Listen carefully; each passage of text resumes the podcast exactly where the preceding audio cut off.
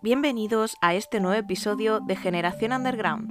Mi nombre es Silvia Nacol y escribo un blog que se llama Historias Underground donde comparto historias sobre hechos y personas reales y sus influencias en la literatura, series y películas. ¿Te imaginas que el destino de la historia dependiera de apretar un botón? ¿Te imaginas poder luchar en una de las cruzadas? ¿Y si aparecieras en los libros de viaje de Marco Polo? Hoy en Generación Underground vamos a hacer un viaje por el tiempo y a conocer la historia real que hay detrás del famoso videojuego Assassin's Creed. A pesar de las lagunas que pueda tener la historia, algo que sí sabemos es que los nazaríes fueron una secta que existió entre los siglos X y XIII y que fue muy activa en la zona de Oriente Medio desde la fortaleza de Alamut en Irán y más tarde desde Masyaf en Siria, los nazaríes extendieron su doctrina chiita por el Oriente Próximo en tiempos de las cruzadas. La fama de sus asesinatos a dirigentes políticos y personas importantes de la sociedad llegó hasta Europa, donde se les conoció con el nombre de asesinos. La secta de los nazaríes o asesinos ha estado y está rodeada por un misticismo propio de la Edad Media y sus lagunas históricas. A eso hay que añadir el imaginario occidental que se originó en torno a los escritos del explorador veneciano Marco Polo. El terror que provocaron los asesinatos de esta secta ha llegado hasta nuestros días, dejando un legado que ha alimentado muchísimas historias y leyendas. Pero, ¿cómo comienza todo esto de los asesinos? Sabemos que el fundador de los asesinos fue Hassan Is-Sabab, quien se había instruido como un predicador de la palabra chi. Estaba dotado de un gran carisma y fue conocido como el viejo de la montaña. Siendo ya el líder para luchar contra los suníes, comenzó a dar una serie de pasos para materializar su visión. La acción más significativa fue tomar la fortaleza de Alamut, en Irán, desde donde, a través de asesinatos políticos, darían inicio a la leyenda de los asesinos. Los asesinos provocaban pánico, ya que pasaban desapercibidos debido a que se especializaban en el sigilo y manejaban técnicas letales. Suponían una amenaza para cualquier persona. Asesinaron a reyes, mandatarios y a cualquier persona que supusiera una amenaza para sus intereses. La fortaleza que les servía de cuartel era inconquistable. No emprendían ataques directos ni abiertos y establecieron alianzas con los templarios. Por todo esto levantaron a su alrededor una atmósfera de terror. Los asesinos tenían obediencia plena y fe ciega en su líder. Se lanzaban sobre los objetivos sin conocer el miedo. Eran entrenados desde muy pequeños y no tenían contacto alguno con sus familias, solo con los miembros de la comunidad de los nazaríes. Tenían un entrenamiento muy muy estricto y se sabe por las crónicas de la época que el viejo de la montaña les hacía beber un brebaje el cual les inducía a tener alucinaciones a través de las cuales se les presentaba las recompensas de sus acciones. Tras sus múltiples éxitos decidieron expandirse hacia Siria, pero en este territorio chocaron con los templarios, lo que obligó al viejo de la montaña a establecer alianzas con los caballeros de la Santa Cruz. Se vieron obligados a cambiar de asentamiento de forma constante hasta que finalmente en 1140 se establecieron en otro enclave mítico de los asesinos, la fortaleza de Masyaf. El fortalecimiento de la orden con su nuevo centro de poder, sumado a la alianza establecida con cruzados y musulmanes, dio carta blanca a los asesinos para llevar a cabo más magnicidios. El más importante tal vez sea el de Raimundo II, quien en 1152 murió a las puertas de Jerusalén. El conde de Trípoli se convertía en la primera víctima cristiana de los asesinos. A esta lista se le sumaron otros tantos nombres importantes como Conrado de Monferrato, rey de Jerusalén, Isabel I, reina de Armenia, o el de Felipe de Montfort. Pero si grandes personajes de la historia cayeron ante las dagas de los asesinos, hubo otros que corrieron una mayor fortuna.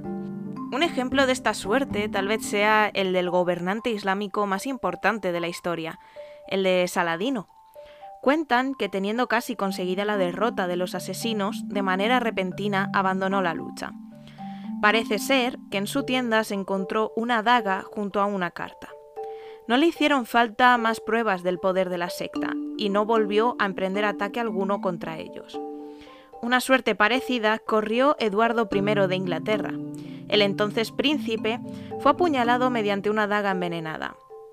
Pese a pasar varios meses enfermo, logró recuperarse y habiendo captado el mensaje de los asesinos, partió de nuevo hacia Inglaterra, abandonando de esta manera Tierra Santa. Pero si algo nos enseña la historia, es que hasta las torres más altas y muros más fuertes pueden ser derrocados y los asesinos no son un ejemplo de lo contrario.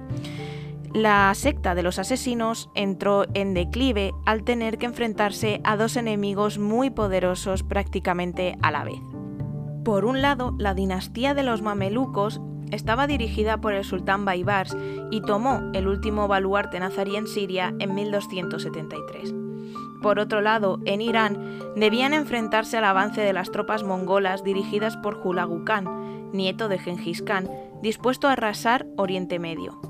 Los mongoles asediaron y destrozaron una a una todas las fortificaciones nazaríes, incluyendo Alamut, que quedó reducida a los cimientos, desapareciendo con ella su gran biblioteca. Muchos nazaríes fueron masacrados y poco se sabe de la historia de esta secta tras el período de destrucción y masacre por parte de las tropas mongolas. Los supervivientes de la comunidad nazarí se dispersaron en grupos aislados y sobrevivieron muy discretamente, amenazados y débiles ante los musulmanes ortodoxos. Si nos metemos en el mundo de la ficción, veremos cómo ficción y realidad van de la mano en un tímido sí pero no. Eh, la historia real difiere un poquito de lo que nos cuentan en el videojuego, aunque he de decirte que es algo de esperar por temas de jugabilidad y todo eso, así que tampoco nos podemos poner excesivamente quisquillosos. El juego de Assassin's Creed tiene una trama bastante curiosa, está ambientada en la época de la actualidad, bueno, la actualidad de entonces, del 2012, cuando se lanzó el primer videojuego, donde encontramos al protagonista, Desmond Miles, que es atacado y retenido en los laboratorios Abstergo.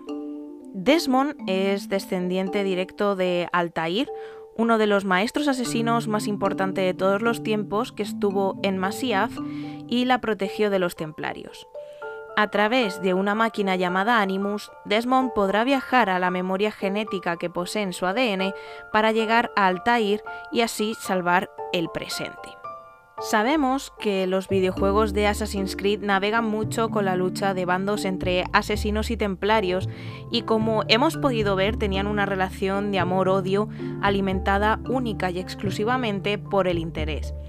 Aunque sabemos que Altair es puramente ficcional, sí que se mueve por escenarios reales. Su aventura comienza en 1191, es decir, en plena Tercera Cruzada, y nos movemos de forma constante entre Masyaf, Damasco, Jerusalén, y salen a colación nombres como Acre o Constantinopla y nos encontramos también personajes tan importantes como Roberto de Sable, quien fue un gran maestre de la Orden del Temple, o Ricardo, sí, el rey Ricardo Corazón de León, que tuvo una importancia, tuvo un peso muy grande en la Tercera Cruzada, ya que pasó más tiempo en el campo de batalla que en Inglaterra.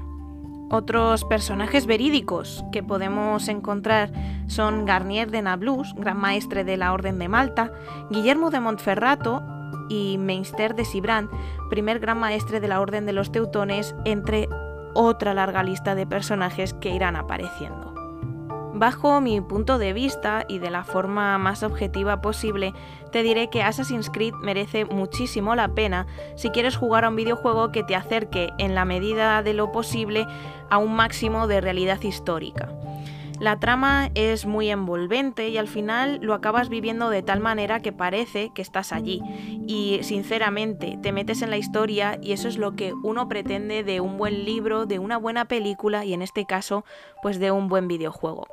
Además, he de decirte que en, los siguientes volúmenes, ¿no? en los siguientes videojuegos, em, va mejorando muchísimo.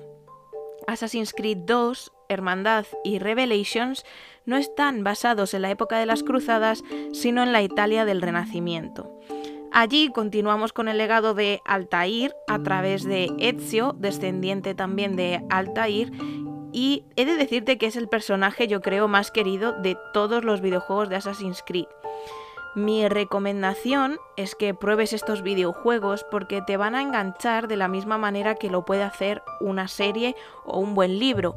Estos videojuegos cabalgan un poquito entre la historia y la literatura, de tal manera que si eres fan de la historia y eres fan de la literatura, yo creo que también puedes ser fan de Assassin's Creed.